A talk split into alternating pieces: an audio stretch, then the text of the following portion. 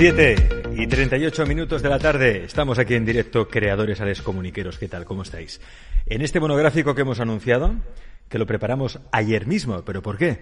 Porque muchos de vosotros me habéis enviado mensajes estos días diciendo, Alex, por favor, tenéis que hacer un monográfico sobre el apagón, porque queremos saber si hay alguna base objetiva como para pensar realmente que se pueda, que pueda suceder un apagón mundial y además de manera inminente, o si simplemente es una estrategia para meter miedo por parte de las élites. Yo realmente estoy más eh, por esa segunda, segunda teoría. La pregunta es, ¿habrá un apagón inminente? Bueno, pues se ve que sí. A menos, la menos aquí... te ha contestado, ¿eh? rápidamente. A menos aquí en el plató. Ah, espera, espera, que, que vuelve la luz, que vuelve la luz. Que se haga la luz de nuevo en el plató de Les Comunica. Ah. Ahora falta un foco, hay, hay interruptor arriba. A ver, si le damos un golpecito ahí, interruptor a la derecha. A la derecha hay un interruptor, ahí tenemos. Mira, ahí está. Ah. Ha vuelto la luz. Maravilloso. Por fin. Bueno, el apagón ha habido, ¿eh? Ha habido un apagón más que inminente, ya se ha producido aquí, en el plató de Les Comunica. Bueno, perdonadnos la broma, pero es que a veces también hay temas que tomarse un poco a broma, porque el otro día, y lo vuelvo a decir, en el Magic Internacional, Tuve ocasión de hablar del tema con Iván Martínez del canal Gran Misterio, eh, que habló precisamente de este y otros temas. Y él me dijo que no había ningún fundamento serio, ni objetivo, ni científico, como para sostener que pueda haber un apagón, al menos de manera inminente. Que quizá dentro de 20 o 30 años sí, pero de manera inminente no. De todos modos, vamos a hablar de ello, de todas las teorías que hay, de las pruebas si hay sobre esto del apagón y mucho más. Lo vamos a hacer por una parte con nuestro colaborador habitual de los miércoles, Alex Muniente, periodista del Insólito. Alex, bienvenido. Buenas tardes. Y en línea nos acompaña por una parte Maravillas de Magdala, profesora de Cábala de Seña, Cábala Evolutiva y además una excelente canalizadora que nos dará su visión, lo que, la información que ella ha recibido eh, sobre todo lo que está pasando, que está a punto de pasar. Maravillas, bienvenida. Hola, buenas tardes a todos. Un placer estar aquí con vosotros. Y también nos acompaña eh, experto en geopolítica, también en conspiraciones, pero alguien que siempre aporta datos técnicos que se informan muy bien y por eso lo hemos invitado a la tertulia, que es el caso de Miguel Ángel Ruiz. Miguel Ángel, bienvenido a Alex Comunica. Bien hallado, muchas gracias. No sé si os dais cuenta, estoy en un pequeño bungalow, en una cabaña en el bosque, y yo ya casi estoy preparado para el gran apagón y estoy un poco haciendo este estilo de vida que se llaman los americanos que llaman los preppers, los preparacionistas.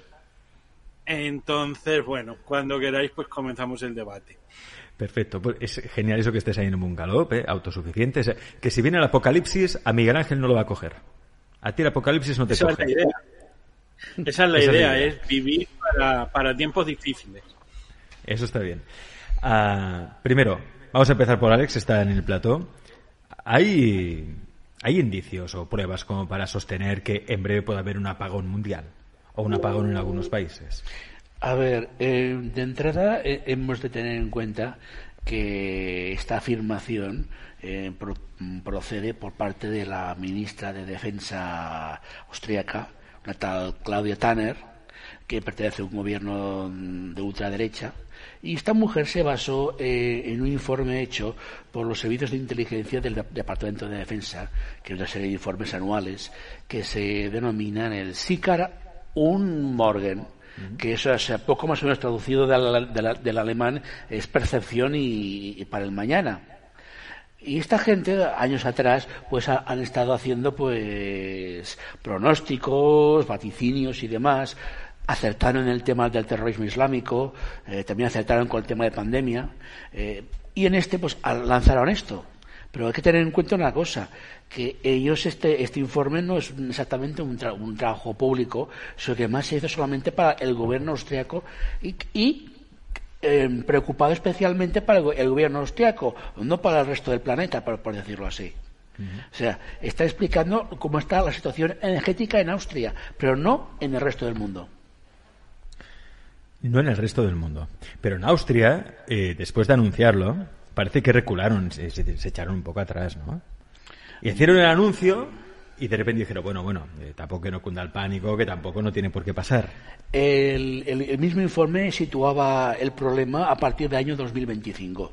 Hmm. que no sería mañana mismo cuando pudiera ocurrir algo.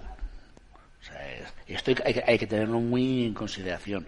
Luego, aparte, hay que tener en cuenta que, eh, desde el punto de vista energético, Austria eh, es un país que depende, pero muchísimo, de fuentes eh, exteriores para proveerse de gas y de, electricidad y petróleo y demás.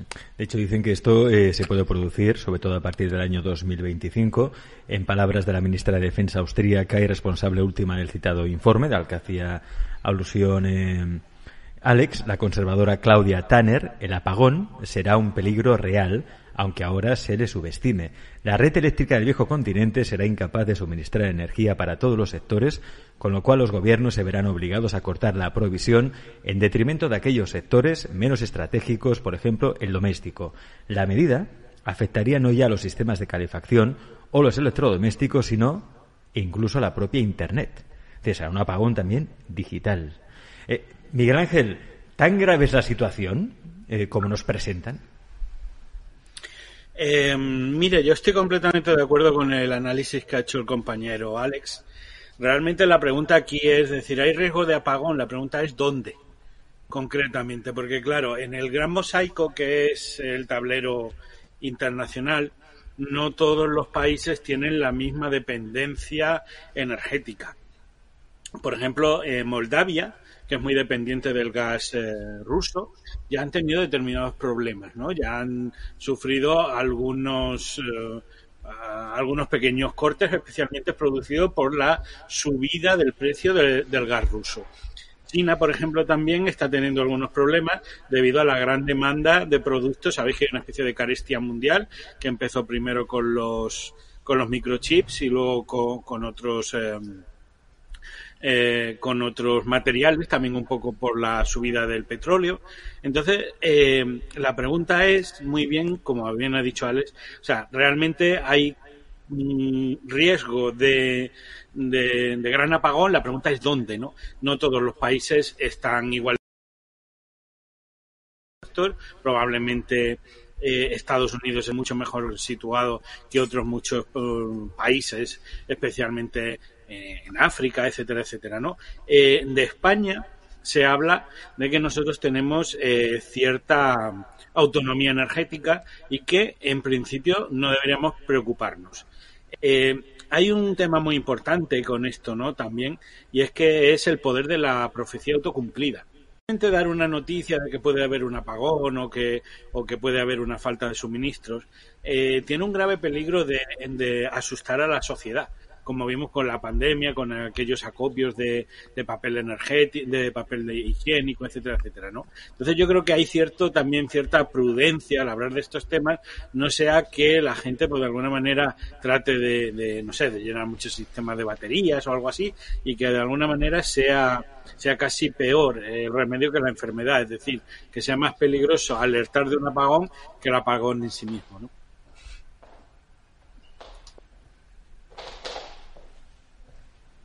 La cuestión es,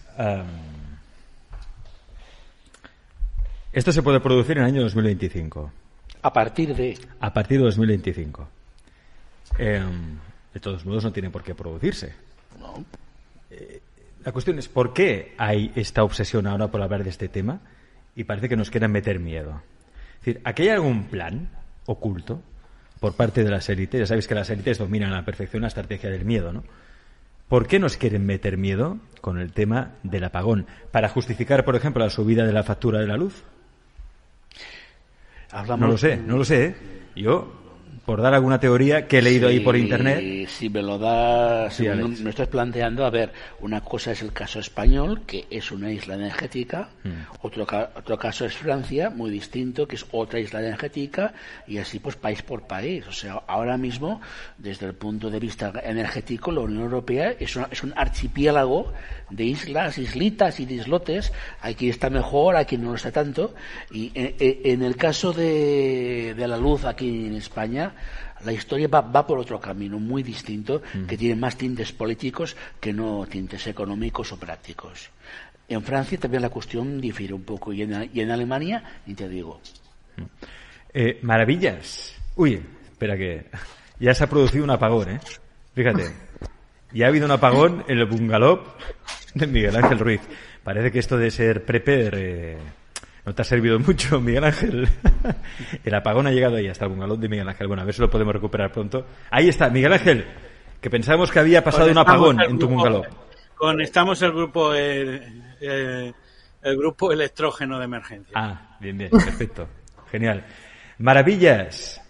Claro, ahí me gustaría, por eso quería contar en la tertulia la parte técnica que aportaban más bien Alex y Miguel Ángel, pero también yo quería la parte espiritual, de canalización, de información que llega no solo de los datos fríos estadísticos o científicos, sino un paso más allá, ¿no? Eh, maravillas. ¿Tú qué has canalizado sobre esta situación? ¿Realmente a ti te han dicho, te ha llegado información mm, de que habrá un apagón? Bueno, a mí me ha llegado justo además este fin de semana una información de la mano de María Magdalena que estemos tranquilos. Eh, pase lo que pase, todo va a ser perfecto. Eh, haya un apagón o no haya un apagón, no es relativo, tú no puedes parar tu vida. Yo creo que, y siento de verdad, que lo que quieren es manipular a través del miedo como hicieron anteriormente. Y están metiendo información para crear miedo. Ahora, para mí todo es un aprendizaje. ¿Qué? Entonces, tenemos que aprender a ser más conscientes, más autosuficientes y entender que no necesitamos tantas cosas para vivir. Y creo que el gran mensaje que nos tenemos que quedar con esta situación, con todo lo que mm, se habla, con todo lo que dicen los medios, con todas las conspiraciones que hay, que no tienes que entrar ahí, porque si entras lo creas, al final terminas creándolo. Bueno, pues si necesitas tener un poquito más de comida en casa, pues porque tienes niños y tienes que prepararte un poquito. Bueno, si no pasa, pues ya en vez de hacer la compra en el supermercado, la haces en tu casa. Con lo cual está también bien, te ahorra un tiempo. Si llegara el dichoso apagón, no pasa nada porque es un tiempo de recogimiento, de estar con nosotros, tampoco va a durar mucho, tampoco va a ser muy caótico, sí que hay más previsiones para algo mucho más caótico de cara al 2027, que ahí sí se ve que parece que va a haber algo grave, que y, y, y, además... En 2027, maravillas. Sí. ¿Pero te refieres que el apagón se puede dar en 2027 o algo peor incluso que el apagón? Puede pasar incluso peor que el apagón, porque yo el apagón no lo veo algo como crítico realmente. Bueno, pues si se va la luz, pues, pues no pasa nada. Tanta, tanto hemos vivido sin luz, si estamos una semana sin luz o 15 días sin luz, es un tiempo para estar con nosotros. No se va a caer la economía. Es algo que nos quieren hacer creer. No vas a pasar hambre. Es un tiempo de estar contigo, recogerte, conectarte en tu interior, como se vivió en la pandemia, que fue para mucha gente fue algo muy muy productivo porque se conectaron en su interior y, eso ayuda a muchísima gente a darse cuenta de qué quiere, qué no quiere, qué es lo importante, qué no es lo importante. Y creo que eso ha beneficiado a muchísima gente, siempre que se viva con conciencia. Si se vive desde el miedo, pues no va a ser algo duro para esa persona, pero con conciencia, todo lo que vivamos con conciencia va a ser muy productivo para la evolución del ser humano. Y mi sentir y la información que yo tengo, que tengo que transcribirla tranquilamente, porque fue mucha información la que me dieron, fue de tranquilidad. Sigue creciendo, sigue evolucionando, sigue descubriéndote a ti mismo. Y estando tú bien, ya se puede caer en el mundo debajo de tus pies que tú vas a estar bien. Entonces, quien puede vivir maravillas uno al fin y al cabo crea su propia, su propia experiencia, ¿no? Hemos hablado muchas veces de esto en el programa. Pero ya que hablamos de predicciones también, hay que decir que los analistas del Ministerio de Defensa Austríaco eh, suelen acertar en sus predicciones, ¿no? Eh, acertaron con sus pronósticos acerca de la pandemia, también sobre los ciberataques generalizados e incluso las actividades terroristas del islamismo radical. Es decir, mm, ¿quién dice si no van a acertar de nuevo con esto del apagón, Alex? La cuestión clave, si se, llega a producir, que tengo mis dudas, mm. pues sería, ¿durante cuánto tiempo se mantendría ese apagón? Yo ahora me acuerdo, así, hurgando en mi memoria, en el año 89, cuando en, el grupo nuclear de Vandellós, aquí en Tarragona, estuvo a punto de producirse una, fusión de núcleo, y tuve que, que cortar que cortar la central de, de, la, de la red eléctrica. Y de aquí yo dejó a toda Cataluña, pero dejó oscuras, literalmente. Pues bueno, aquello pues duró más o menos 12 horas. Y si mmm, nos apuramos un poco eh, en el tiempo, hace un, unos años que se incendió central de, transformadores en el Paseo de Maragall, en Barcelona, que dejó de una semana a, según a, a, a, qué, a, qué inmuebles les dejó de una semana sin electricidad. O sea, todo lo que tenían en el, en, en el congelador, pues, en fin, ya, lo pudieron tirar a la basura. Este es el, el, el, tema que nos debería preocupar. O sea, ¿cuánto tiempo, ¿Cuánto tiempo? estaríamos mm. afectados por el problema? Bueno, se habla mucho de los tres días de oscuridad. Um, Miguel, por cierto, Miguel Ángel, no sé si podrías la cámara, la webcam, bajártela un poco, porque no se te ve la boca. Bajártela un poquito, así. Perfecto, genial. Así está bien. Bueno, ahora súbetela un poco, que no se ve la frente. Ahí, ahí, perfecto. Miguel Ángel, se habla mucho de los tres días de oscuridad que podría ser este apagón, que dura tres días, ¿no? Claro, en el caso de que se produzca un apagón, ¿hay estudios o previsiones, Miguel Ángel, de cuánto tiempo podría durar? A ver, eh, el, para estimar la, la, duración de un apagón de ese estilo, lo que habría que saber de verdad es eh, cuál es la causa que ha generado el apagón. Eso es muy importante, ¿no? Eh, si lo que es un fallo puntual, así como por ejemplo estaba denominado Alex, de que hubiera fallado algo, no sé, alguna central concreta o por ejemplo uno, eh, no sé, la quema de unos transformadores, etcétera, hay que decir, bueno, y eso se trabaja sobre todo porque hay que considerar que la energía es un bien estratégico dentro de un Estado, ¿no? Entonces lo normal es que haya primero planes de contingencia y segundo que haya suministro de, de, reserva, es decir, que haya otras fuentes de alimentación, de backup o de contingencia que entren a, que se activen en el momento en el que fallan las primeras, ¿no? Es decir, para, de alguna manera, lo que se llama asegurar la continuidad del servicio. Entonces, no es lo mismo un fallo técnico, así puntual, yo creo que para eso estamos completamente eh, cubiertos, eh, no es lo mismo también una, un pico de, consumo, como por ejemplo pudo ser Filomene, que yo creo que eh, en la red eléctrica española se, se comportó razonablemente bien. Ahora bien, eh, si nos metemos en escenarios más apocalípticos, estilo, no lo sé, eh, terremotos masivos o algo así, o sobre todo lo que serían esos escenarios de ataques, eh, bueno, de ataques cibernéticos, ¿no? Como, como aquel aquel virus que trató de, de atracar la, eh, o actuar sobre una central nuclear en Irán. Sobre ese escenario yo creo que no puede haber un plan concreto, es decir, si nosotros sufrimos un gran apagón de suministro, habría que ver si es solamente una especie de virus que ha dañado un sistema concreto, si hay partes que han quedado inutilizadas, etcétera, etcétera. Entonces, la duración va en, en función de, del daño concreto. Si nosotros sufriéramos, por ejemplo, daños cuantificables en, no sé, aproximadamente el 40-50% de la red, lo cual es una absoluta barbaridad, o sea, probablemente serían mucho más de tres días, ¿no? Yo creo que tres días, dados los plazos actuales, es muchísimo tiempo. Lo normal es que la luz cada vez se vaya menos y cuando se va vuelve a veces en cuestión de minutos o como mucho pocas horas. Pero yo creo que tres días de oscuridad ahora mismo sería un escenario terriblemente duro. También hay que eh, entender que eh, el suministro de seguridad tiene diferentes capas. Por ejemplo, no es lo mismo que la población civil pierda la luz, que ahí están un poco todos estos puesto que podíamos hablar antes de los preppers, ¿no? Gente que, bueno, pues se puede preparar, que tengas unas velas en casa, que tengas un grupo, eh, o sea, que tengas algún sistema. Todo lo que es de, vamos a decir, de importancia de materia de Estado, tienen grupos de electrógenos de seguridad.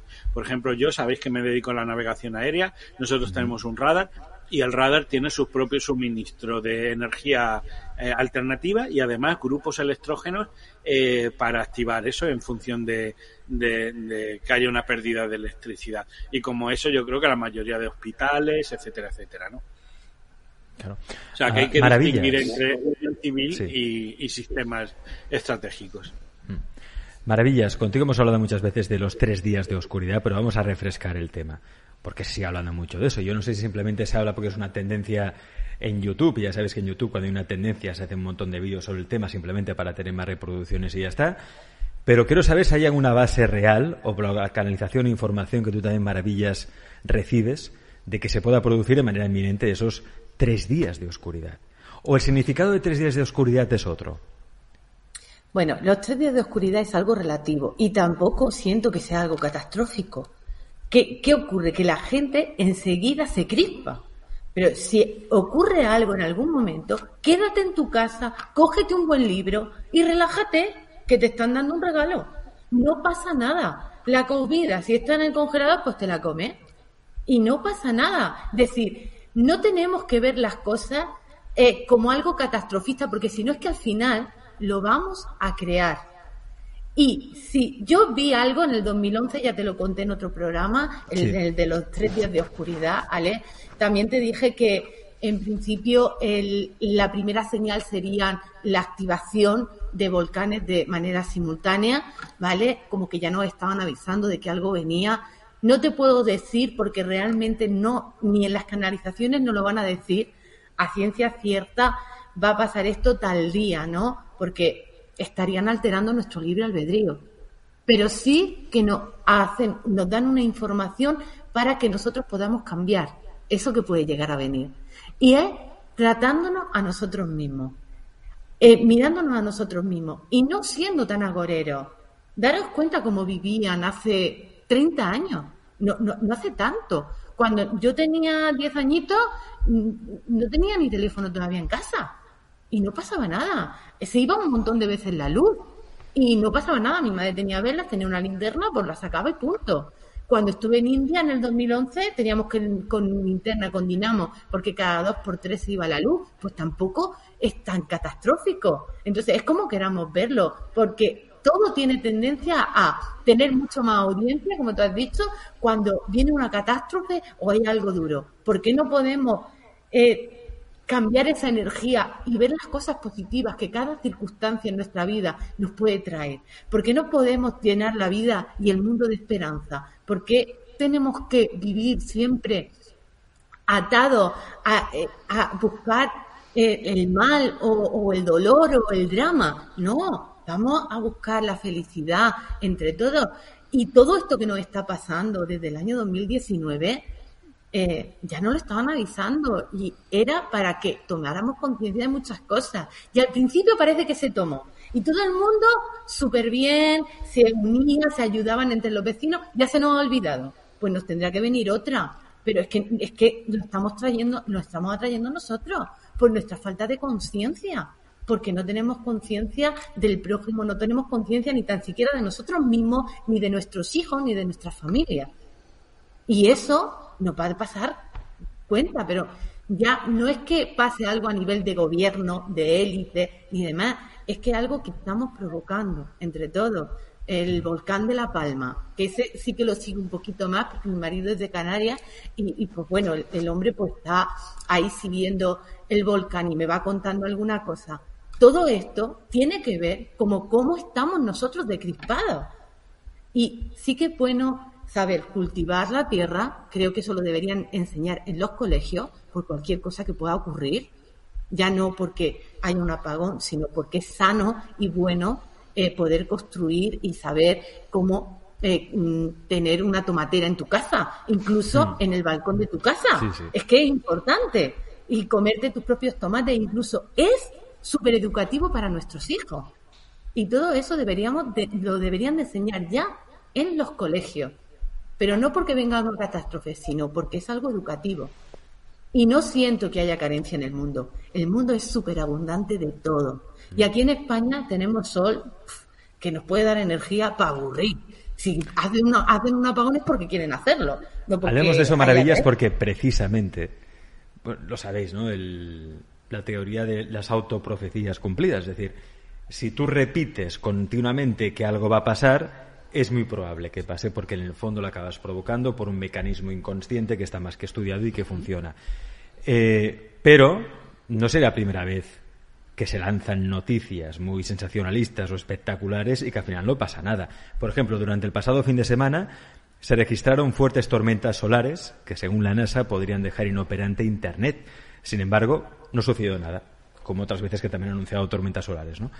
¿Debemos tomarnos con más seriedad este tipo de amenazas o el propio apagón supondría un peligro aún mayor? Claro, estaría en este nivel de noticia. Miguel Ángel, ¿estaría al mismo nivel la noticia del apagón que esas tormentas solares que siempre dicen bueno, que, que va a provocar que no tengamos Internet y todo esto?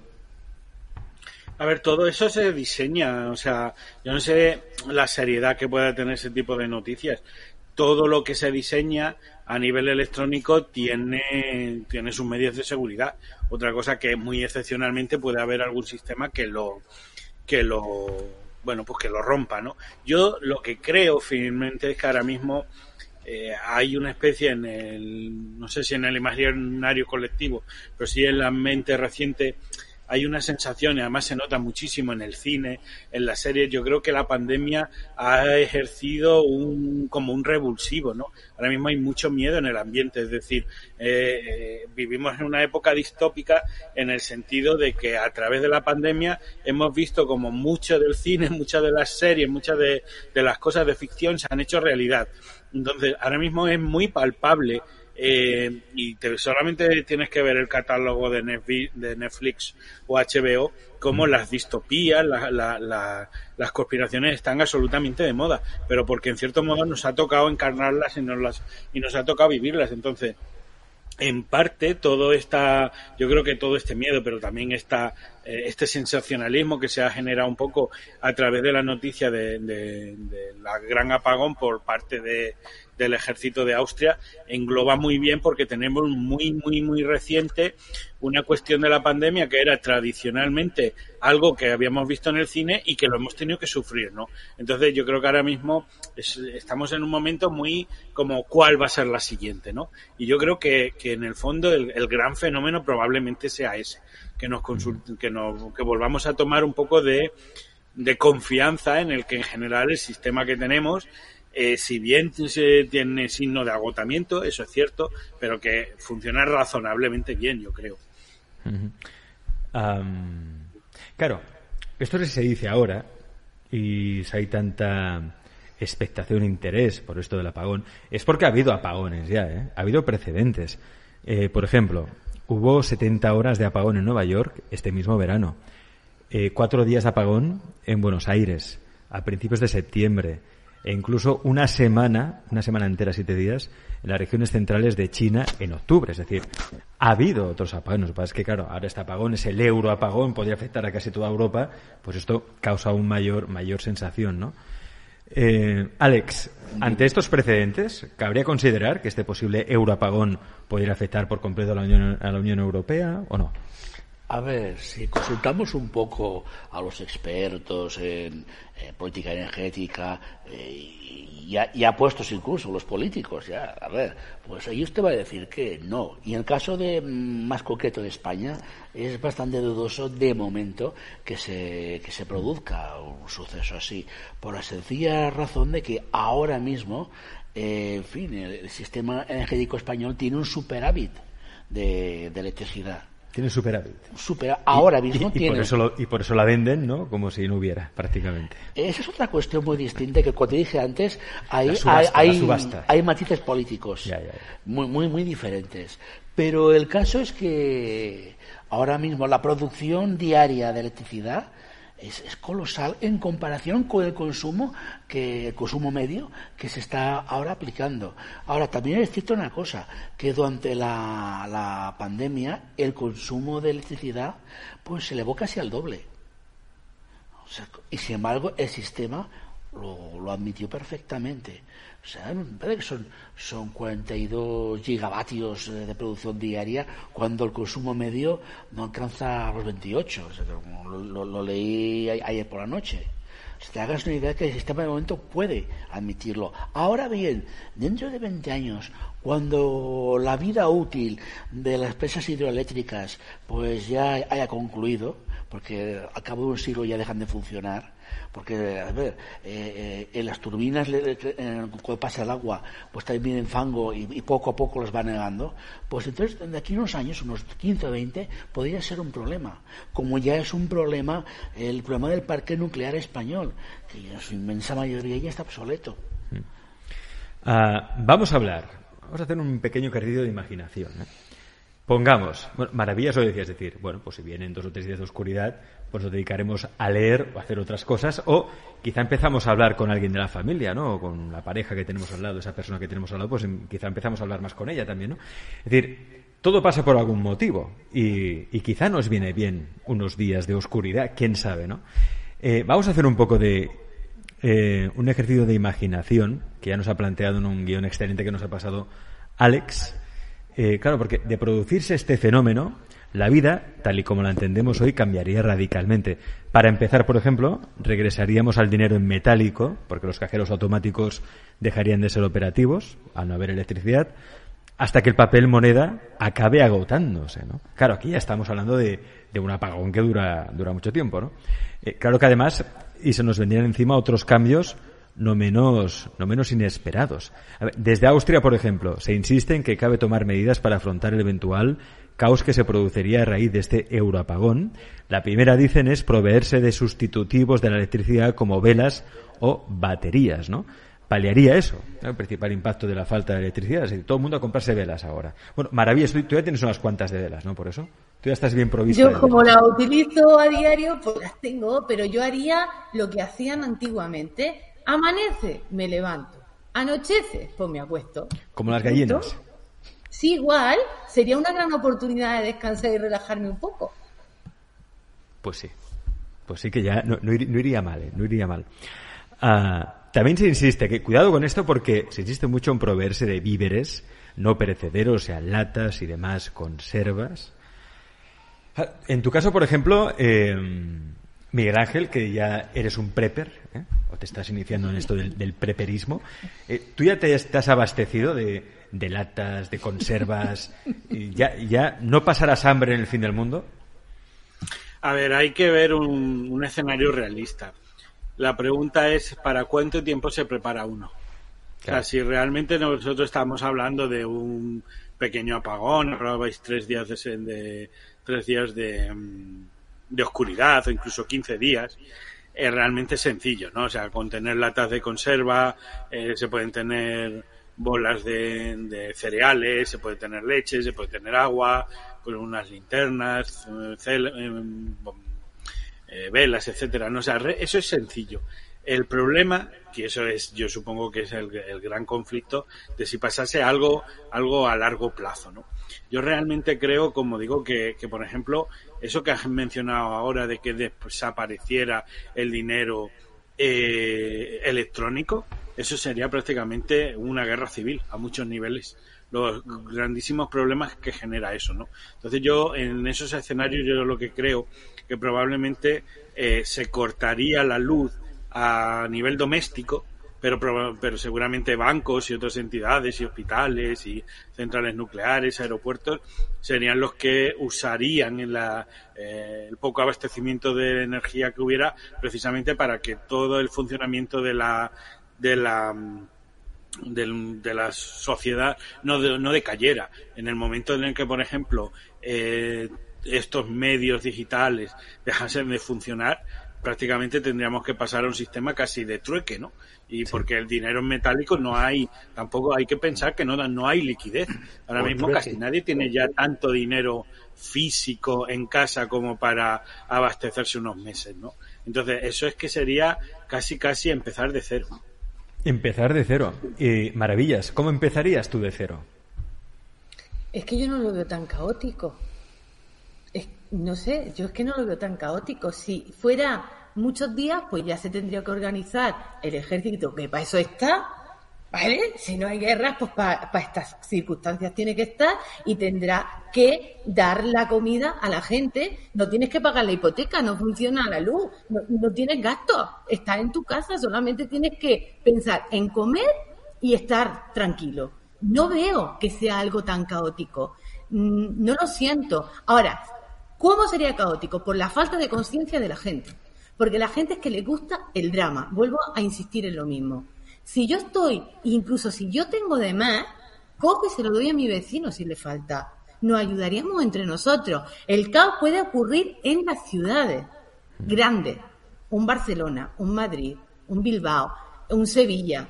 Ahí sí. Pero en ciudades pequeñitas o en pueblos se van a ayudar entre ellos porque la conciencia es diferente. ¿Vale? Y entonces el ejército que está ahí para eso debería de entrar en las ciudades y organizar todo. Y ya está, habría paz, habría armonía y no empezaríamos desde cero. Simplemente sería un parón y luego continuaríamos. ¿Pasó algo por quedarnos dos meses encerrados en casa? No, no pasó nada. Al contrario, le dimos un, un, respiro a la Tierra, al planeta. Eh, no pasa nada. Es que yo no lo veo, es que no sé si por como yo soy, por como yo veo la vida, yo muchas cosas de las que habéis dicho yo no me entero de qué pasó este verano en este sitio, del otro, pero si es cierto que estuvieron una semana sin luz, ¿qué les pasó? ¿Pasó algo? No sé, yo pregunto. Hablemos de eso porque yo creo que eh, tenemos que prepararnos para cualquier posible contingencia, ¿no? Algo que es muy importante que es la salud mental, la fortaleza mental. Eh, tú maravillas que estás acostumbrada a trabajar con la mente, acompañar también, guiar a las personas. Ah, ¿Qué trucos, consejos, ¿qué recomendarías para que no se pierda la cabeza? Porque esto puede pasar, es decir, de repente dicen, no hay un apagón, no hay internet. Claro, imagínate, no hay internet, no te puedes conectar al ordenador. O está una guerra. No puedes ver el Netflix. O está una guerra. Claro, es decir, ahí, ¿qué se puede hacer maravillas para cambiar el chip y que la gente no se vuelva loca? Mira, yo he pasado por mucho miedo. En mi vida ha sido súper caótica. Con 24 años yo tenía ataques de pánico, yo vivía aterrorizada hasta de salir a comprar el pan. Y a mí lo que me ha ayudado a entender absolutamente todo es la sabiduría de la cábala porque entiendo cómo funciono yo y cómo funciona el mundo. La cábala nos enseña no desde una parte religiosa, sino las pautas que da la sabiduría de la cábala te enseña a vivir contigo mismo, a vivir con los demás, a gestionar cualquier cosa que ocurra en el mundo. Ya sabemos que nos cuentan los textos bíblicos cuando el pueblo de Israel fue rescatado por Moisés y salió de Egipto. Y en los 40 años perdido en el desierto y que recibían el maná. Bueno, pues sería algo así. La persona que esté en conciencia, que esté con ella misma, podrá salir de esto. No se tiene que preocupar, porque una de las canalizaciones fue eso. Vosotros no os tenéis que preocupar porque todo lo que ocurra vaya a saber llevarlo y vaya a saber gestionarlo, porque vaya a tener la fuerza y el valor y la determinación para hacerlo. El problema es la gente que no esté preparada, esté viviendo en la materia, en lo mundano, todo el tiempo, los negocios, la casa, la hipoteca, hacer negocio con esto, hacer negocio con lo otro. Esas personas sí que lo van a pasar mal. Y ellos mismos son los que pueden crear esa guerra, esa guerra civil o esa guerra que se puede montar puede ser por esas personas, pero las personas que estén en conciencia y que se hayan encontrado ellas mismas y que sepan cómo funciona realmente el mundo, no tienen que tener miedo, igual que el pueblo de Israel no lo tuvo al salir de Egipto. Así de claro. Sigamos imaginando lo que podría pasar en el contexto de un apagón. Yo lo digo porque es bueno imaginarlo para ver que quizá no habría para tanto. Entonces, bueno, sí, que hay alarma, ansiedad, pero pongámonos en lo que podría pasar. A ver, por ejemplo, ah, por cierto que esto de la provisión de víveres, abastecimiento, ya hay centros comerciales que están diciendo que diciendo a la gente que calma, que calma porque los están vaciando, ¿eh? literalmente. Ah, claro, habría también el uso de vehículos personales que debería restringirse, ¿no? Sería solo para emergencias extremas. Claro, cabría pensar que el sector del transporte quedaría afectado, ¿no? ¿Qué alternativas habría para acceder a los puestos de trabajo, por ejemplo? simplemente, pues no iríamos a trabajar. No lo sé, Alex. O con bicicleta. Con bicicleta, mira.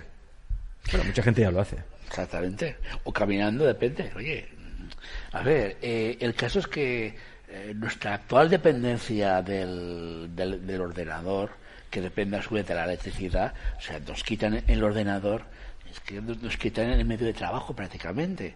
Y entonces, ¿qué hacemos? Eh, volvemos a la máquina de escribir.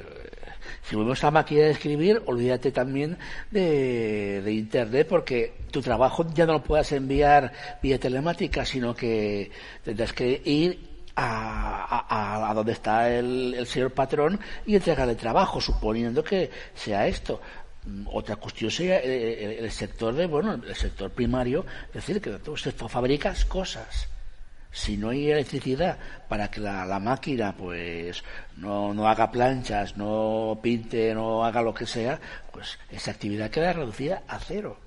Y si además hablamos del tema de transportes, si bueno, los, autobuses ya empiezan a funcionar con, con gas licuado de petróleo, ya, ya funcionan con electricidad, etcétera.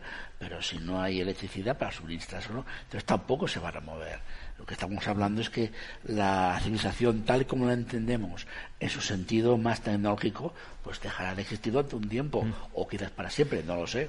Bueno, otro de los eh, otro, digamos, de, los campos o sectores que, obviamente tendría un gran impacto, ¿no? Y que cambiaría nuestra forma de, supervivencia o relacionarnos con el mundo sería el mercado laboral. Tú imagínate cómo sería el mercado laboral en pleno siglo XXI en un continente, en el caso de Europa, sin electricidad. Miguel Ángel, ¿qué pasaría?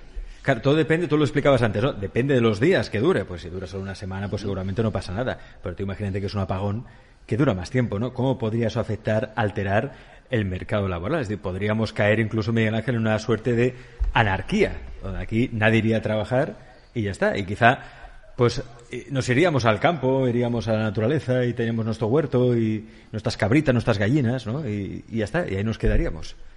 No sé.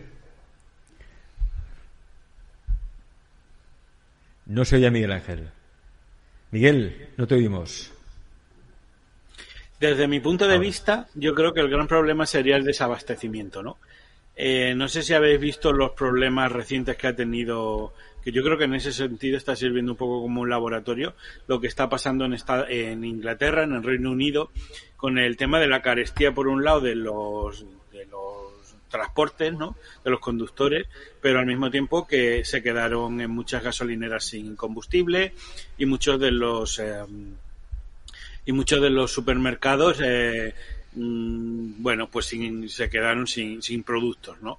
Eh, hubo en algunos sitios donde hubo algunos conflictos, es decir, algunos altercados violentos, luego la cosa se normalizó. Eh, que yo sepa no lo han resuelto todavía. Y a ver, yo creo que hay que confiar también en el poder de la, la, resiliencia de la gente, ¿no? Acabamos de pasar una pandemia donde estuvimos tres meses, aquí no se produjeron productos de problemas de desabastecimiento. Y yo creo que, que en, un escenario más o menos a medio plazo, unos meses, mientras no se produzca un desabastecimiento eh, importante, yo creo que no se, no, o sea, no llegaría a haber problemas grandes.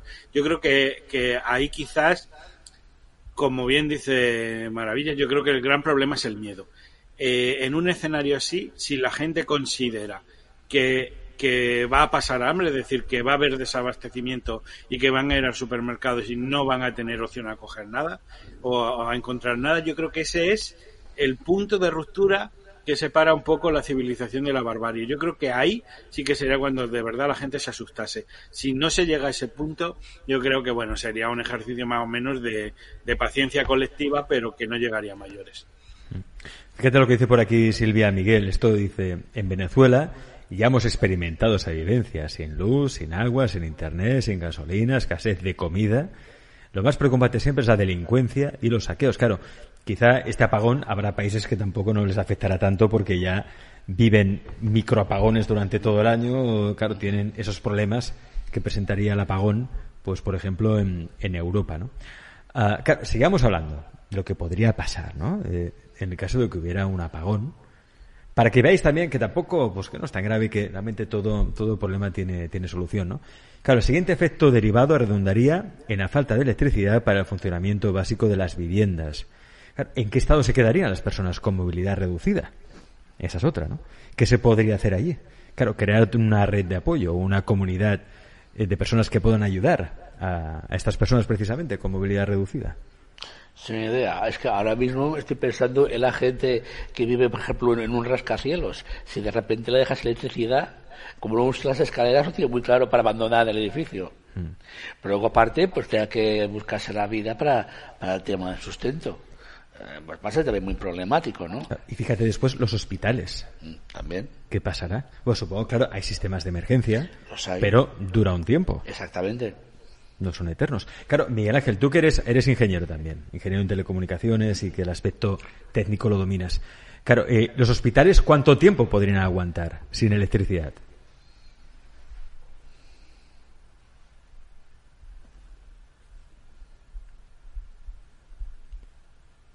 A ver, ¿oímos a Miguel Ángel o no? Ahora. Sí, ahora ¿me oís? No te oíamos. Decía que cuando los, los recursos de emergencia lo que hacen es eh, convertir eh, combustible fósil en, en energía eléctrica. Eso es lo que se denomina un grupo electrógeno. Entonces, esos grupos tirarían adelante o generarían energía siempre y cuando tuvieran combustible, o sea, tu- tuvieran diésel generalmente, ¿no? Entonces, ahí, claro, eh, si se diera el doble, eh, vamos a decir, eh, Vuelvo a decir que esto es estratégico, ¿no? Que probablemente las reservas de combustible y de energía se dediquen primero a centros eh, muy importantes. Pero un, un, hospital, por ejemplo, mientras tenga diésel, va a poder seguir produciendo electricidad eh, en principio indefinidamente. Indefinidamente. Bueno, eso está bien. Los hospitales funcionarían. Si te sirve de, Sí, información, los planes actuales del gobierno prevén de que si hubiese una escasez de, de, de crudo de petróleo, pues ellos tienen reservas para tres o cuatro meses. En cambio, el gas ahora mismo estaría li- limitado a un mes. Un mes. Am, claro, otra cosa importante es la eh, el, Estado es un Estado digital. Las instituciones todas están digitalizadas. Claro, si de repente se acaba la electricidad, ¿qué van a hacer? ¿Se acaba el país? ¿Se acaba el Estado? Quizá llegamos ahí. Antes hablábamos a la tertulia anterior, ¿no? De la nueva humanidad. Quizá el apagón sea el inicio, el arranque de una nueva humanidad. ¿Tú qué opinas? Maravillas. Podría ser, y sería maravilloso. Es que, mira, ha, ha habido un comentario que ha hecho Miguel Ángel sobre Inglaterra, y yo justo este fin de semana estuve con una persona que vive allí, y me dijo que no era real lo que estábamos recibiendo de allí, ¿eh? Me dijo que allí no le había faltado nada en ningún momento, que él vivía allí y que no había faltado nada. Entonces me gustaría que si hay alguien escuchándonos de aquella zona de Inglaterra, de Londres, eh, que escribiera en el chat y que, y que dijera eh, si es real lo que nos están diciendo o no, porque eh, la información que nos llega nos llega muy manipulada, muy manipulada. Y solamente cuando estás contigo mismo puedes ver realmente la verdad en las cosas. Eh, si no estás contigo mismo, entra toda esa energía negativa que te quieren enviar como algo caótico, catastrófico. Entonces, yo eh, pediría siempre mucha calma y mucha entereza y sí que es cierto que va a haber una nueva humanidad. Está a las puertas, está las puertas. Ya estoy centrando todo lo que he podido ver, todo lo que he podido sentir, todo lo que he podido canalizar, no solo yo, sino que había más personas conmigo que estaban recibiendo la misma información. Sí se va a dar esa nueva humanidad, por supuesto que sí, pero hay que prepararse para ello. Y por eso os digo, no tiene que haber miedo, tiene que haber hermandad, tiene que, si hay personas con movilidad reducida, ayudarle, porque se va a hacer, porque al final nuestra esencia es ayudarnos lo uno a lo otro y la hemos perdido. Y todas estas cosas que puedan llegar a ocurrir, saca lo mejor de cada uno. También habrá personas que saquen lo peor, pero porque están mal con ellas mismas, tienen una gran herida y por eso aprovechan momentos de dolor, de tragedia, para sacar todo eso que llevan dentro.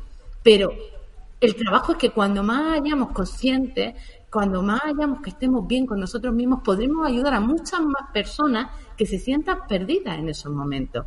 Y creo que eso es lo importante, tanto para lo que pueda llegar a pasar ahora o más adelante. Mm, No sabemos si va a pasar mañana, dentro de un mes, dentro de un año, dentro de cinco años o dentro de diez años. Pero cuando más preparados estemos, vamos a ser más felices el tiempo que tarde en llegar y cuando llegue vamos a saber llevarlo súper bien. Fíjate por aquí, Iván David Ángel González en el chat dice, mi sobrino está viviendo en Inglaterra y no hay falta de nada en los supermercados.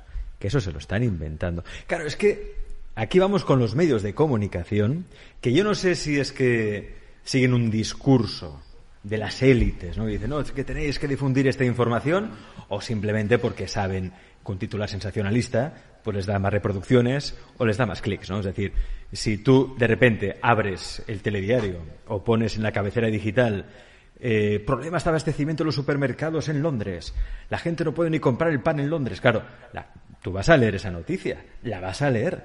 Por lo tanto, ¿hay un plan de las élites? o simplemente es que los medios de comunicación saben que lo negativo vende y se centran en eso. Miguel Ángel, tú que eres especialista en eso. ¿Hay un plan de las élites detrás de este discurso del euro apagón, del gran apagón? Hombre, a ver, que todos los medios de comunicación ya usan diversas formas de clickbait es, es un hecho. Ahora bien, mm, con el tema este del Reino Unido a mí me sorprende porque esto ha sido, o sea, no hablamos de una noticia ni, ni de dos, ¿eh?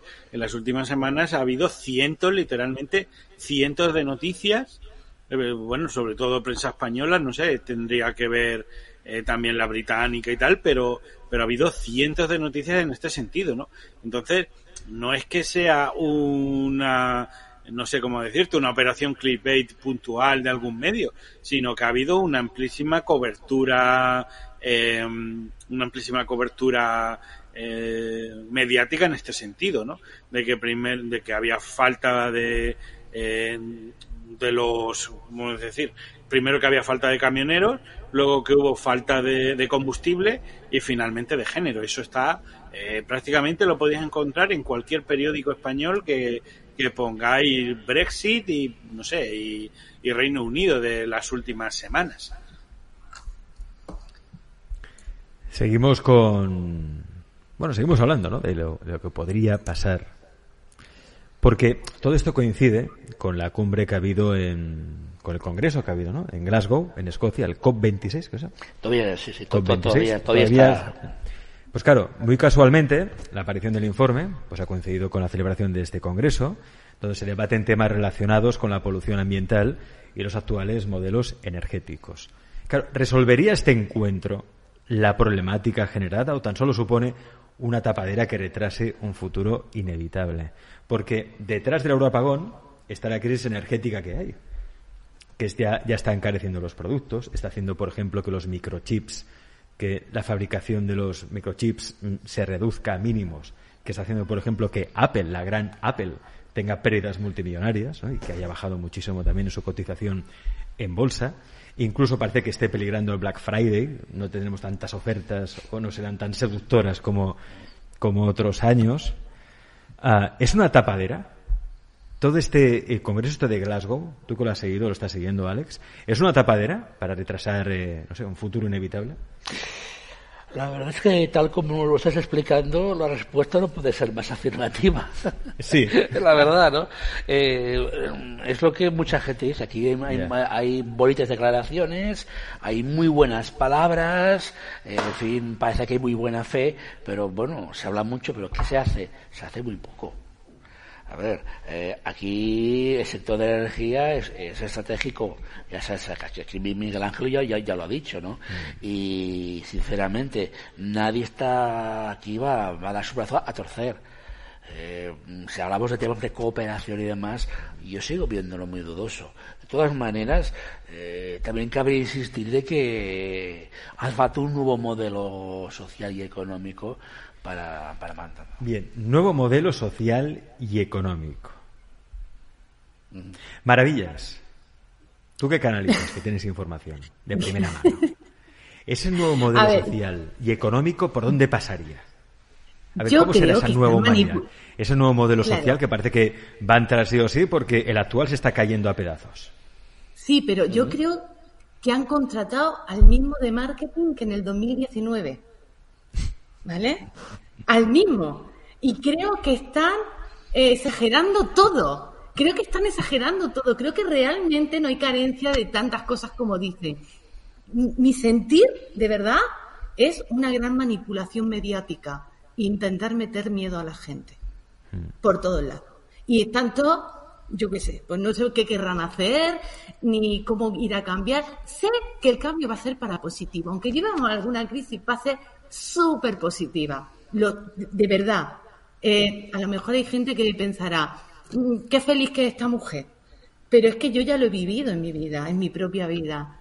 Y sé que el aceptar esas cosas mm, lo único que trae es problemas. Y ya ahora mismo acabamos de ver el ejemplo con, con Londres y con Inglaterra. A ver, eh, nos están diciendo que uh, todo lo que viene, todo lo que pasa, no hay comida. Y yo conozco gente de allí que dice, pero, pero ¿qué están diciendo? Si aquí no me ha faltado nada, ni una lata de atún en el supermercado. Aquí hay absolutamente de todo. Es que me parece muy fuerte que estén diciendo eso. También recuerdo unas inundaciones en Murcia, en la zona del noroeste, que mi, mi suegra que de, de Tenerife nos llamó y yo iba conduciendo ese día y las noticias estaban diciendo que bueno había derrumbes que no se podía conducir por la carretera que desde esquina Caravaca de la Cruz era imposible ir. Y yo estaba yendo. Y yo decía pero que aquí no está pasando nada que simplemente está lloviendo más de la cuenta. Pero no está pasando nada catastrófico. Los medios están inflando siempre las cosas y nosotros tenemos la responsabilidad porque lo estamos alimentando y estamos viendo esa historia. Mm. Y no deberíamos de hacerlo. Deberíamos coger y apagar cuando veamos ese tipo de noticias y decir, esto es vuestro, lo, lo generéis vosotros y os lo guiséis vosotros, pero esto no va conmigo. Y Fíjate que yo, maravillas, yo siempre creo que detrás de, todos estos grandes movimientos hay un interés de control, obviamente, mm. de control de la sociedad, pero también un interés económico obvio, ¿no?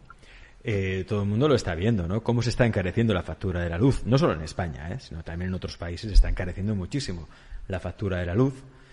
Y esto parece eh, que sirve como excusa para reclamar de nuevo programas para resucitar la energía atómica, ¿eh? como respuesta a la creciente falta de energía. A saber tú si esto es un plan, un gran plan orquestado precisamente para beneficiar a, las fábricas eh, nucleares, a las centrales nucleares, ¿no? Mm, claro, el informe, lo que está pasando en Glasgow, que se supone que es por defender el medio ambiente, preservar el medio ambiente y demás.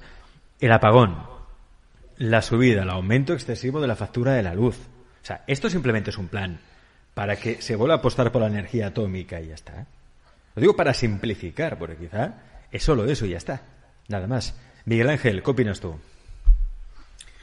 Pues que a río revuelto ganancia de pescadores. Evidentemente hay diferentes lobbies que van a tirar por ahí, ¿no?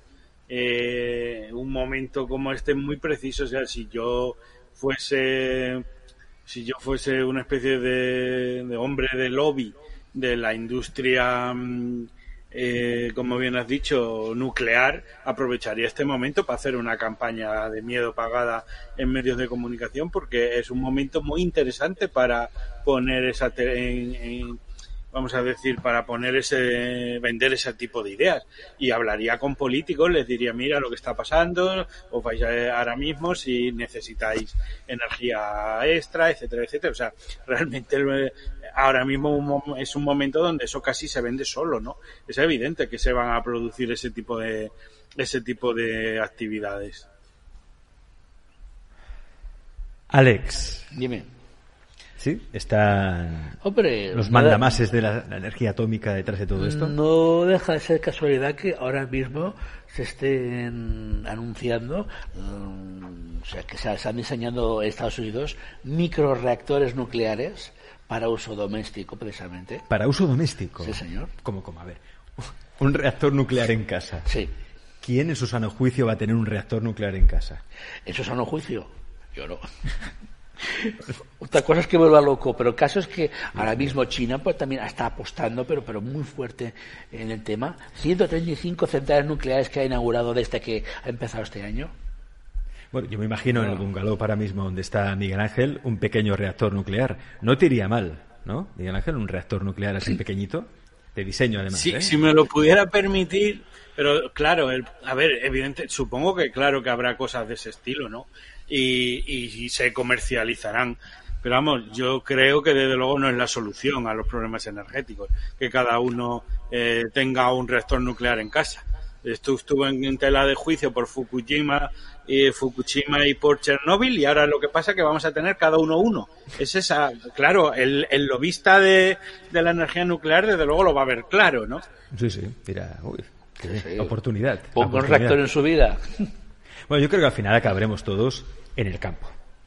Marcharemos de las ciudades, nos iremos al campo, a la montaña, como ha hecho Miguel Ángel, como seguramente hará maravillas en breve. Yo estoy, yo estoy en un, en un lugar privilegiado, yo estoy en Murcia, en una urbanización preciosa que tiene montaña. Yo es que soy de, de, campo, nací en una aldea y siempre me muevo cerca del campo. Además tengo cuatro niños, no viviría en un piso, me echarían los vecinos, me odiarían. Necesito vivir en una casa. Para mí es inviable vivir en un piso con tantos niños, ¿no? Y, el, fijaros que yo no sabía nada de todo esto. Tomates y muchas patatas, ¿eh? Sí, ¿tienes huerto? ¿Tienes huerto maravillas? Eh, no, porque ya tienen mis padres, ¿vale? Pero sí que alguna vez, este verano, sí sembré unos tomatitos ahí en el jardín, que mi hijo se lo iba comiendo, de estos cherries, y sí procuramos de vez en cuando tener cositas, porque además es bonito para los niños, para que lo cuiden, para que les den el valor a las cosas, que lo rieguen, que vean que es importante, que cuiden aquello que les va a dar y les va a nutrir en la vida. ¿No? Porque es que si no, se piensan que las cosas vienen, o como el otro día, que es que los niños son muy inteligentes. Hace unos días le dije a mi hijo que sí, que, se pensaba, que si el dinero salía de los árboles. Y entonces me dijo que sí, que por supuesto que salía de los árboles. Y le pregunté yo, ¿y cómo va a ser eso? ¿Cómo sale de los árboles? ¿Me lo puede explicar? La mamá tiene un árbol donde trae el dinero. Dice, no, mamá, pero el papel sale del árbol. Y me quedé. Estos niños. ¿De dónde yo recuerdo, yo, uno de los momentos más felices que he pasado en mi vida es cuando viví prácticamente en el campo, en una casa, y además tenía mis gallinas y todo, que me las quería tanto que hasta les puse nombre. Lola y Petra. A ver, Lola, ¿me has puesto un huevo hoy o no? Oye, y eran, eran muy proactivas y muy productivas y muy cariñosas también, la verdad. Ah, He hecho mucho de menos aquellas gallinas. Y vivir en el campo. O sea, no me extraña. Mira, ¿sabes qué voy a hacer? De momento, maravillas. Aquí en la productora voy a traer unas gallinas. Venga, ¿Qué equipo? Vamos a traer unas gallinas aquí a la productora y nos haremos un huerto también aquí en la terracita que tenemos, muy, muy grande, pero algo habrá, y montamos ahí las gallinas y todo. No, porque en la ciudad también se puede vivir así. Hay que buscar la autosuficiencia, ¿no? Claro, quizá no todo el mundo puede irse a vivir al campo, a la montaña, por el motivo que sea, ¿no? Pues ¿por qué no aprovechamos nuestro piso donde estemos para ser lo más autosuficientes posibles? En tu caso, Alex, tú tienes un huerto en casa. No. Ah, no, vale, vale. Ahora me has dejado mal. Tengo terraza, pero no, no, tengo huerto. Además, yo como jardinero tengo mucho que desear. Sí, maravillas, sí. Que podemos, las comunidades, en las terrazas, se puede crear un huerto entre todos con los sacos que hay, que, que, llevan su abono, su tierra, su todo, que ahora incluso en la agricultura, eh, para que descanse la tierra, se está sembrando en ese tipo de sacos. ¿Vale? Entonces, se pueden hacer muchas cosas. Es que la verdad, es que todas estas cosas que nos están pasando es para reinventarse. Nos tenemos que reinventar. Imaginaros que hace 30 años muchos puestos de trabajo que hay hoy ni tan siquiera la gente se lo imaginaba. Y hoy están. Y, y, son como el boom, ¿no? De los puestos de trabajo ahora, donde más se pide gente. ¿Por qué no nos podemos volver a reinventar de nuevo? Yo mi sentir es que no tenemos que tener eh, como miedo o, tener pensamientos catastrofistas, sino, venga, pasa esto, ¿cómo voy a solucionarlo? No me fijo en el problema, siempre en la solución. Eso es algo que a mí me ha dado todo el trabajo que llevo estudiando con Kabbalah. Eh, mm, es lo que me ha dado. Reinvéntate. Ocurre algo, no te fijas en el problema. La solución, vamos a buscar soluciones, que siempre hay. Y siempre hay soluciones para además ir a mejor para estar mucho mejor, para evolucionar y además juntos, porque la nueva humanidad va a tender al trabajo en equipo, a buscar el ser uno, a darnos la mano lo uno al otro. Y eso es precioso. Si para eso tenemos que pasar tres días o un mes de oscuridad, chicos, pues bendito sea, que venga. Ah, fíjate por aquí maravillas, eh, tengo a Lara, Lara dice, está maravillas Está para comérsela, dice, para comérsela. Eh, a ver, que esto puede pasar también en un futuro distópico que nos acabamos comiendo los unos a los otros. Si falta comida habrá que buscarla donde sea, ¿no? Esperemos que no llegue a ese punto, Miguel Ángel. creo, hay muchas vacas y cabras y de todo. Y a las malas somos malas de eso. Y hay mucha naturaleza, hay mucho verde, Oye, y mucha o pasamos del aire, hoy, pranófagos, comemos la energía del sol y ya está. Hay gente que no come nada y vive del sol. ¿eh? Bueno, y fuera bromas, aquí entrevistamos en el programa precisamente a un físico italiano que aseguraba eso, que llevaba 10 años sin ingerir nada sólido, un poquito de agua de cuando en cuando y ya está, pero que vivía solo de la energía del sol. Pues quizá es cuestión de aprender a comer el prana. Imagínate. Oye, y el hombre estaba muy bien, ¿eh? Estaba bien, de peso bien, no se le veía raquítico ni mucho menos. Bueno, hay que buscar soluciones, Miguel Ángel. ¿Cómo, cómo ves tú eso de comer, de mantenerte solo por el sol? Bueno, yo creo que, honestamente, yo creo que para eso hace falta una evolución espiritual que a mí, a mí a título personal me queda lejos, pero si, si eh, en Pandora dedicáis programa a ellos, lo seguiré con muchísima eh, interés. Yo creo que hasta entonces sí que se pueden hacer muchos de los proyectos que, por ejemplo, decía Maravillas, ¿no? De, de hacer eh, huerto colaborativo. O sea, yo creo que en un escenario así como muy, muy, muy catastrófico es el tipo de cosa que, que, que une a la gente y que la salva, ¿no? Ese tipo de proyectos colaborativos, ya bien sea ganadería, ya bien sea, pues eso, pequeño huerto, agricultura, si no todo el mundo tiene acceso a, a determinados sitios o no hay mano de obra suficiente que se unan. Yo creo que es que eh, si estamos aquí como especie, como civilización humana, es porque somos una de las especies más colaborativas prácticamente de, de, de todo el planeta, ¿no? Pues volvamos a serlo. Maravillas. Miguel Ángel, Alex, gracias por estar en este monográfico sobre el apagón. Me ha gustado porque no solo hemos hablado del apagón, sino de otros temas, que yo creo que también eran muy interesantes, cómo afrontar el apagón en el caso que se produzca. Facil- ha facilitado técnicas de empoderamiento, de fortaleza mental para no caer en la desesperación, en la ansiedad, ni mucho menos. Quizá si llega el apagón, si llega, que yo no lo creo sinceramente, pero si llega, pues incluso puede que nos vaya bien, porque así ya, oye, ya el viejo sistema nos lo cargamos, nuevo sistema, nueva humanidad, y empezamos a funcionar de otra manera, a través del trueque, de una manera pues mucho más amorosa, vete a saber tú. Todo pasa por algún motivo. Alex, Miguel Ángel, maravillas, gracias por estar aquí. Sí. Gracias, gracias a vosotros. Un placer. 8 y 45 minutos, seguimos aquí en directo, buscadores, creadores, encontradores. Vamos a hacer una pausa, unos 15 minutos máximo, y volveremos a las 9 en punto en la portada del canal de YouTube de Alex Comunica con una entrevista sensacional que vamos a tener con la doctora Cecilia Banchero, que es médica, eh, psiquiatra, psicoanalista, maestra espiritual, life coach y mentora de líderes y negocio. Y con ella vamos a hablar de cómo vibrar en abundancia y facilitar la abundancia a los demás. Antes Maravillas lo decía muy bien. Cada cual se crea su propia experiencia. Claro, si tú haces caso de lo que dicen los medios de comunicación, vas a vibrar muy bajo. Energía muy negativa, muy baja. ¿Qué vas a hacer? Vas a traer realidades a tu vida que van a ser negativas, muy bajas. Yo os lo digo. Durante la pandemia, yo he conocido, al igual he conocido a empresarios que han tenido que, que tuvieron que cerrar, también porque se dejaron llevar por el discurso del miedo, eso los atenazó, los paralizó. He conocido muchos empresarios que abrieron su empresa en plena pandemia y que les ha ido muy bien, de hecho les está yendo muy bien. ¿Qué quiero decir con esto? Que la realidad como tal no existe. Existe la realidad propia, particular de cada cual. La experiencia de cada persona. Por lo tanto, es un error pensar que se puede generalizar. Es un error pensar que lo que te dice tal medio de comunicación, eso es real. Será real para un sector de la sociedad, un sector de la población, pero eso no es toda la realidad, ni mucho menos. Tampoco estamos diciendo que todo lo que digan es mentira, simplemente decimos que es parcial y sesgado y que solo hablan de una parte de la verdad, una parte de la realidad. La realidad, de verdad, es la que emana de tu interior, de tu intuición, de tu corazón, y tú puedes transformar tu vida.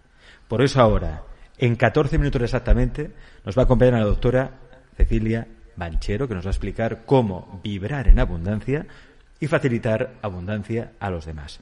Algo más, que si no me equipo, me pela. Y, y no tengo mucho pelo ya para que me pelen, esta es la verdad, por los lados un poquito. Ya, el lunes, a partir del lunes, aceptamos ya público en vivo. Sí, sí. Aceptamos público en vivo, Alex. ¿Cómo lo ves? O Fantástico. sea, el próximo miércoles tendrás gente aquí que estará por ti. Bueno, mientras no me tire piedras, No, no, te van a, te van a, rasgar la ropa. te van a romper miedo. la ropa. qué miedo. Público en vivo, ya podéis venir. Algo que habéis pedido desde hace mucho tiempo. Pues ya lo hemos organizado, lo hemos habilitado, hemos comprado aquí unas butacas comodísimas para que podáis venir en directo a ver cómo hacemos el programa. Máximo 12-15 personas por día, porque más gente no cabe aquí en el plató. No, no, está bien. tú ¿no? imagínate lo que puede pasar aquí si metemos más gente, la que se puede liar. 15 personas, que es lo que podemos controlar bastante bien, ¿vale? ¿Queréis venir de público? Muy fácil. Solo tenéis, mira, solo tenéis que ir ahora mismo al chat, ¿eh? entrar en el enlace que os voy a compartir, en el chat de Alex Comunica TV, entráis allí y os apuntáis. Es un registro sencillísimo. Te lo pone por días, incluso te pone cada día los contenidos que habrá. Y tú dices, pues mira, a mí me va bien ir el lunes. Pues te registras para el lunes, el equipo de producción de Alex Comunica se pone en contacto contigo y te explicará dónde estamos, cómo puedes venir, lo que puedes traer también, si nos quieres traer pues un bizcocho, nos quieres traer o, o un cheque, un- cheques también, aceptamos bizcochos y cheques sin ningún tipo de problema. ¿eh? Ah, solo tienes que entrar en ese enlace 20 de público en vivo. Ya. ¿Dónde? A Alex Comunica. A nuestro estudio. Muy bien. Pues entráis allí. Es que lo estoy escribiendo, ¿eh? a la vez que lo digo. Entráis allí y os registráis. Y os- nos ponemos en contacto con vosotros enseguida para que podáis participar, vivir la experiencia de lo que es el directo de Alex Comunica. Obviamente, si queréis, también podemos interactuar, podemos hablar, charlar, porque yo quiero conoceros mejor, quiero poneros cara, quiero conoceros, quiero tocaros, besaros, abrazaros. Bueno, besaros no hace falta. Pero tampoco no va a ver si no va a venir nadie al final. No, no, tranquilos, respetaremos las medidas de seguridad. ¿De acuerdo? Pues entráis allí, os registráis y decís, vengo el lunes, el martes, el miércoles, el jueves. Y nuestro equipo de producción os llamará y os dirá, pues venga, ya podéis venir. ¿De acuerdo? Eh, pausa rápida, diez minutos y volvemos a las nueve en punto, hora de España, en portada del canal de YouTube de Alex Comunica TV saldrá esta entrevista fantástica que vamos a tener con la doctora, la doctora Cecilia Banchero. Alex, gracias por estar aquí. Y a vosotros también, gracias. Os espero. Diez minutos. Hasta ahora.